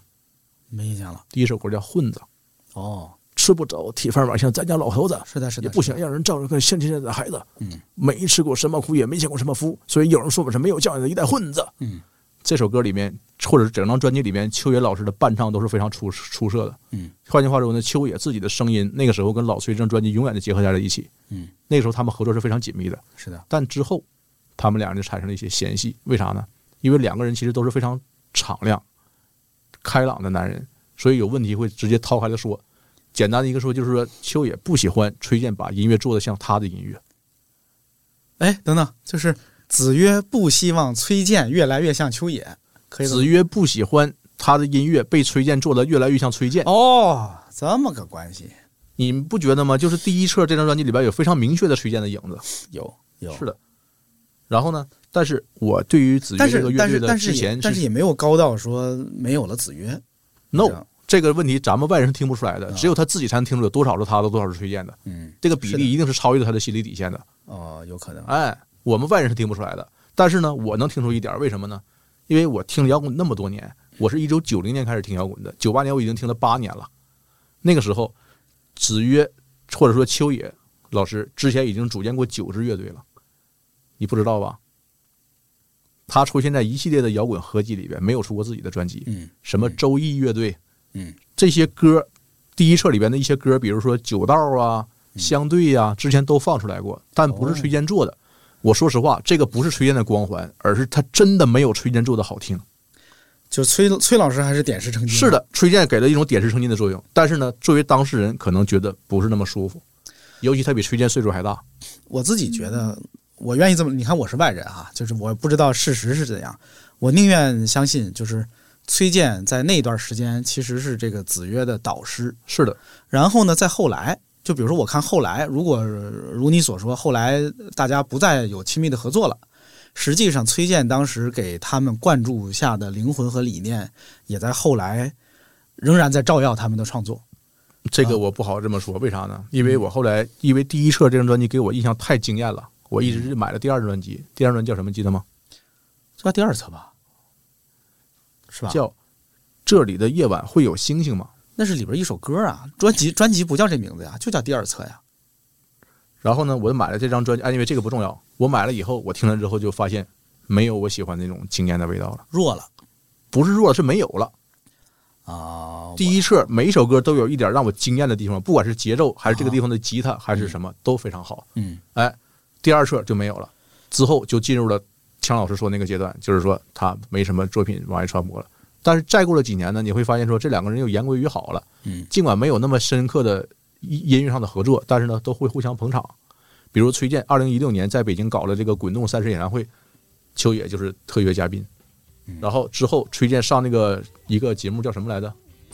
啊，反正那个摇滚节目吧，摇滚节目就就把子曰也带上带上去了。对的，嗯，但是我自己觉得，就是子曰后来的每场现场演出啊，因为我看他们的演出多一点，我觉得他们在编曲上还是对自己有要求的，然后每一次演出都有一些新意在里头，而且那个劲儿啊，我觉得还是有这个精神上的一脉相承吧，我只能这么说吧。嗯，我有这个感觉。然后因为我是常年关注摇滚的嘛，对，所以说对这些摇滚圈里边那些琐事，人和人之间那种江湖恩怨，略微知道一些。对，比如说一些，其实摇滚也是个江湖，只要江湖的必然有人有恩怨，有爱恨情仇，这很正常。但是我们可以看到说，崔健和秋野两位老师呢都是非常敞亮，因为我们东北话说很敞亮、很豪爽，有什么事儿说开了的人。对，没有个人恩怨。对，音乐上有不同，这个是不重要，哎，因为这不重要。对。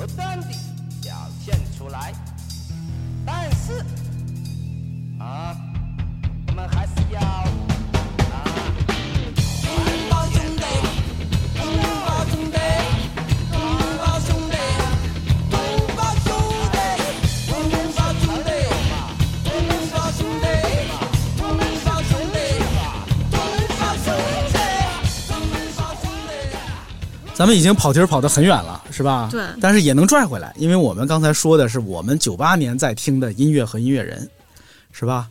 我刚刚听的时候，其实感触还挺深的。就是刚刚不是聊到了音乐，聊到了电视剧、电影，然后聊到你们高中时代的学习情况、生活物价。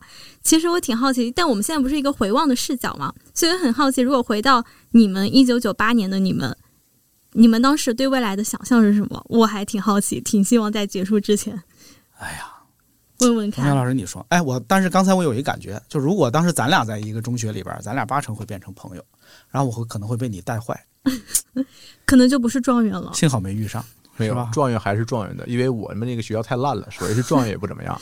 印象当时我印象特别深刻啊，就是我们高考之后是全市排排榜的，你记不记得你是千金多少名？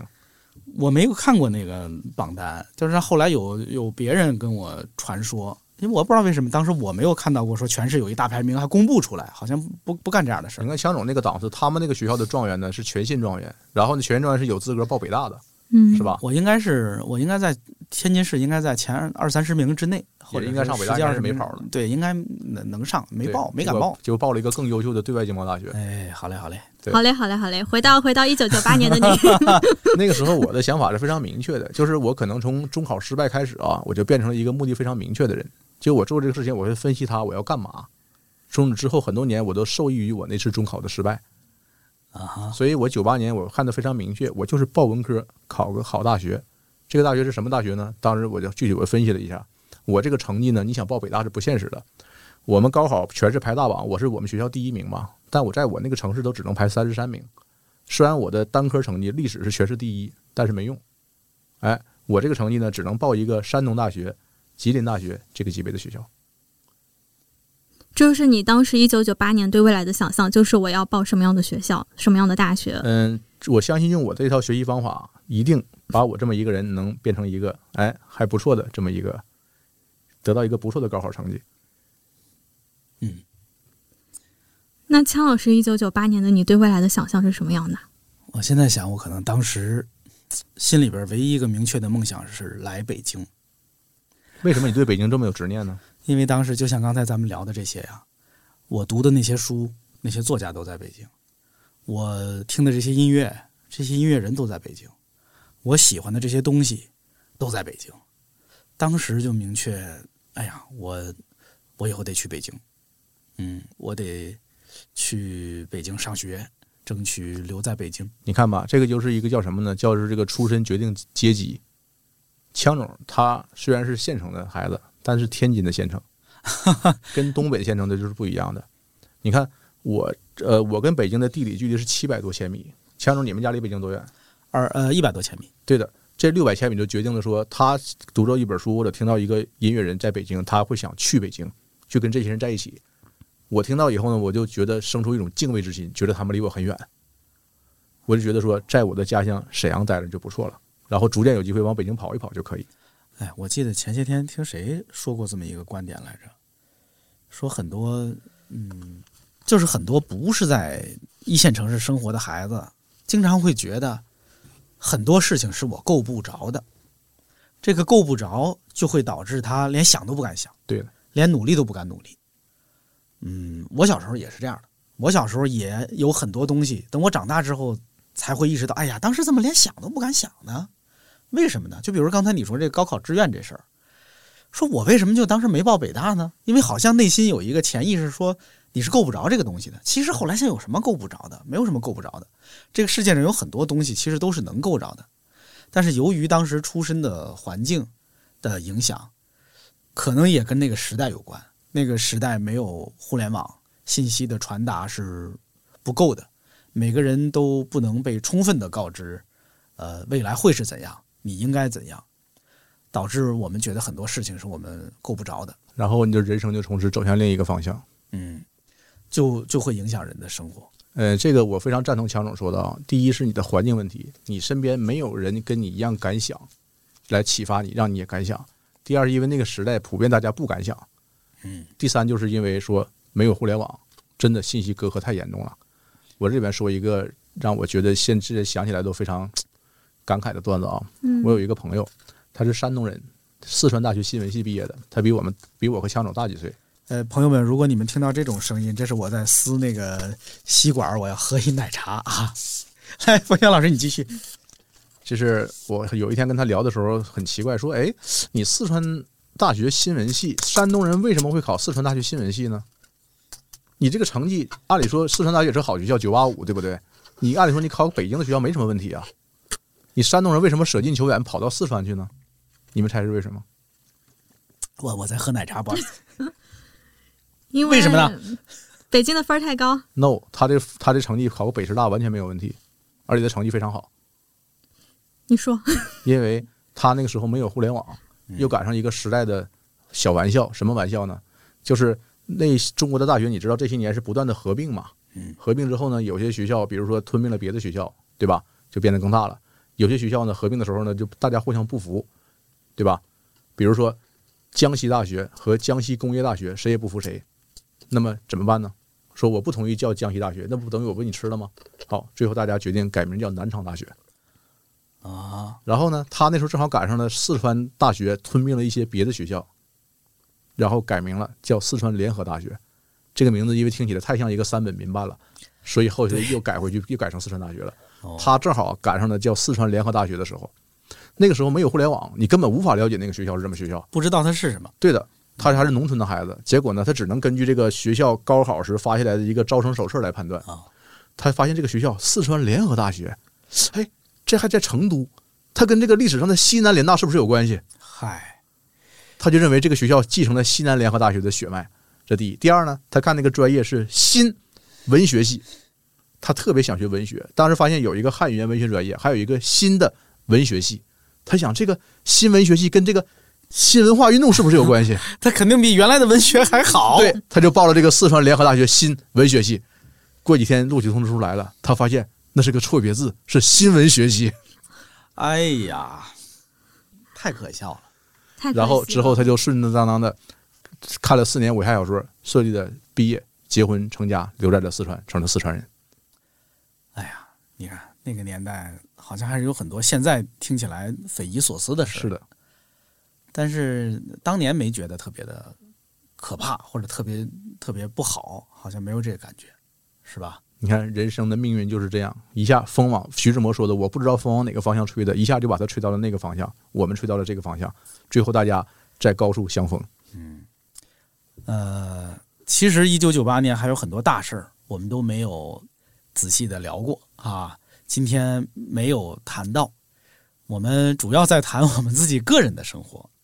呃，九八年的什么洪水呀，九八年的丰收啊，九八年的什么国际上的一些是吧？美国总统出事儿了呀，等等，这些其实我们都没细聊。其实虽然虽然冯翔老师其实是这些话题的专家，嗯、但是我们聊的也挺开心啊！我没想到我们会聊那么多当年的生活细节，笔友啊，广播呀，摇滚呀，呃，什么杂志呀，还挺有意思的。嗯，呃，我们最后要不要总结一下？咱们都聊到这般时分了，大家聊完之后有什么感想没有？现在你最大的感想是什么？对这个，对今天小田同学其实是充当了听众啊，因为基本上是在听我们在聊。你知道吗？今天就好像一个述职报告会一样，咱俩轮班给领导汇报，最后该领导总结的时候，啊但是挺好，因为有些话题如果不是他问的话，我可能都想不起来。说原来这个事儿还值得解释一下，值得聊一聊。你会发现这个事情在现在的年轻人看来是一个非常匪夷所思的啊，这个名词都不知道什么意思。哎，你你什么感觉？你听完之后，其实还挺感谢两个老师给我答疑解惑的。就是我听完最大的感受就是，我没有想到，在我还没有记忆的时候，发生了那么多事儿。就比如说，因为我出生可能就是已经，比如说比较现代化了，科技也发展了，然后经济也越来越好了。然后其实可能会想到，一切都不是那么理所应当的，一切都不是那么顺理成章的。其实可能就是像跟你们刚刚聊到的，可能人和人之间的沟通交流。之前是会那么认真的去写信交流，可能会有寻呼机，只能发一条信息，然后你很难去见到一个人，你可能想象的空间也很有限，所以我就觉得好像，嗯，还是有挺多启发的吧，就有种听两个好嘞，懂了。白头宫女在，闲坐说玄宗。没错儿，嘿，我说说我的感觉吧。其实我就我的感觉就一句话能说清楚。我刚才一边聊着，我就我就脑子里就冒出这句话来了。呃，这句话是：原来我们还那样生活过啊！原来，哎呀，当年我们是那样生活的。要不是今天专门找个时间来聊一聊啊，我都忘了。你看，刚才也说录这节目之前，我做了做功课。我做的什么功课呢？我搜了搜那年，呃，流行的歌是什么？因为我怕把这个年份记记记差了嘛，是吧？我想还是得有一些可供我嗯瞄准那一年的那个锚点。但实际上聊起来，你才发现不是那些。那一年大家在流行什么歌？那年最火的是张信哲还是郑智化？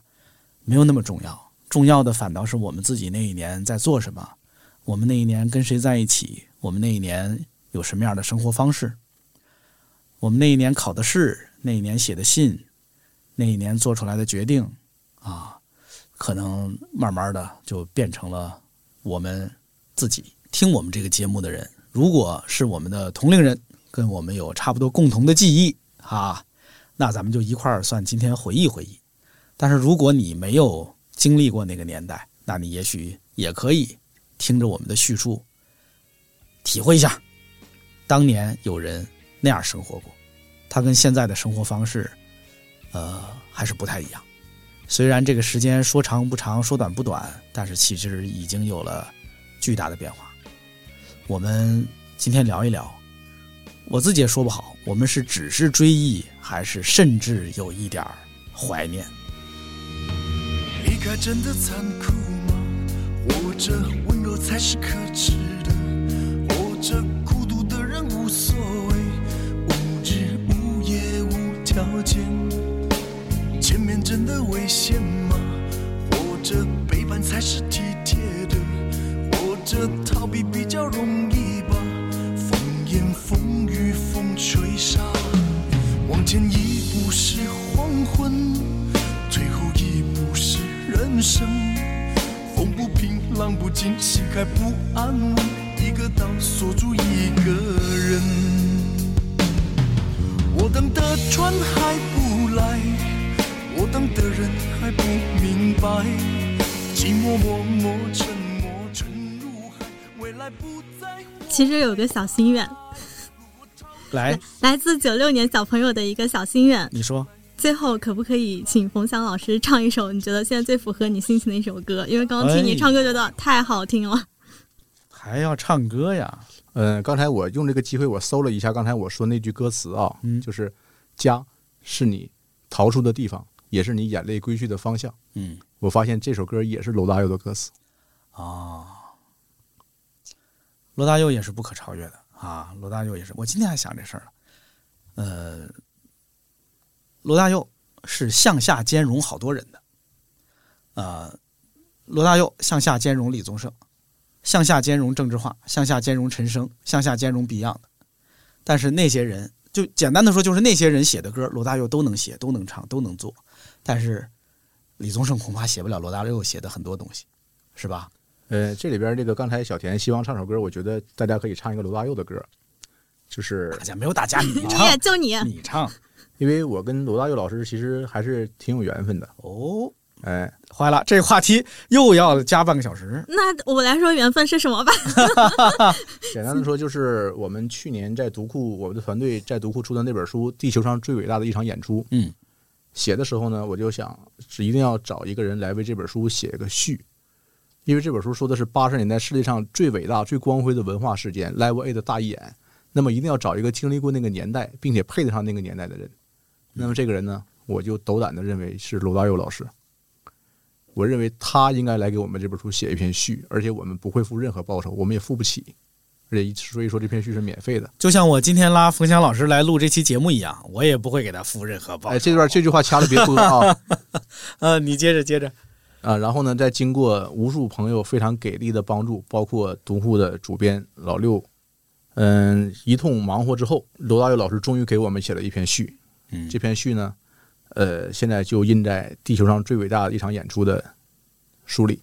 开篇就是对，嗯嗯，这本书的印数是五万五千本，换句话说呢，这个有五万五千人有看到了罗大佑老师的名字，我认为这也算我们对罗大佑老师的一种敬意吧。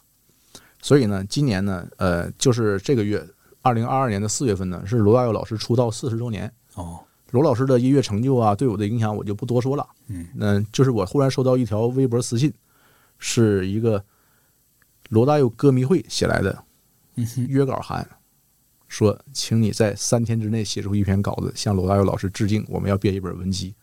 嗯嗯，然后我说啊，这个有没有这么急呀、然后我过了两天之后，我就发过一篇稿子去，叫《告别罗大佑的年代》。这篇稿子呢，嗯、我想将来也会发在读库。可以发在独库公号吗？四十周年的时候，我们一起致敬罗大佑老师。我们一起来致致敬。我觉得可以啊。嗯，就是我我有一个看法，就是说一个歌手他是最年轻、愤怒的时候才能写出好歌。嗯，对他年轻、愤怒、穷，陷于各种经济和情感纠葛的时候才能写出好歌。他成为一个安全的富人、万人仰望的时候就写不出来了。我觉得罗老师也是不可逃脱这个规律，所以我喜欢他的歌都是八十年代的老歌。他那时候的歌跟现在唱的歌，你发现说完全不一样。有一首有句话嘛，叫说“年少不懂罗大佑，听懂已是曲中人”。这名字其实换过好多个别的名字。年少不 年少年少不懂咚咚锵，有点熟。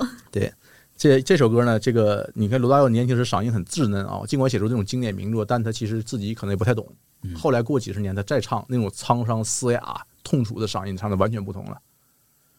我感觉你接下来可以唱了，冯强老师，不能再说了，开唱吧。这首歌叫什么？我看看啊，这首歌叫《思念》，你们听过吗？我没有听过。萧瑟的风雨中，你走在我身旁，陪我穿过那深深黑夜，微微的光。陌生的路途中，点燃我的心房。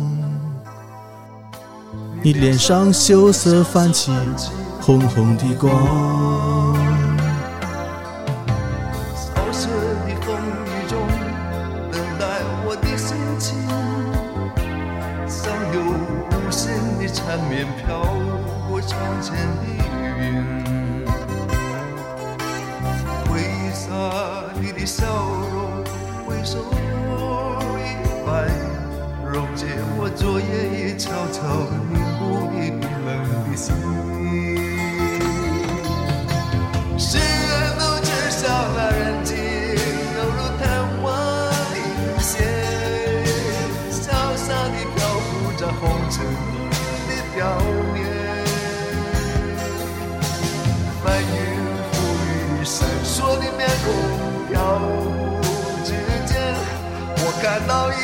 是原来的你，温柔的脸。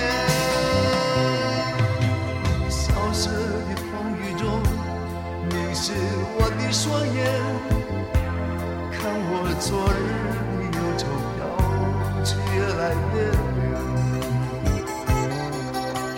回忆上你的笑容，回首一转，变了我年少的烦恼。寂寞越过越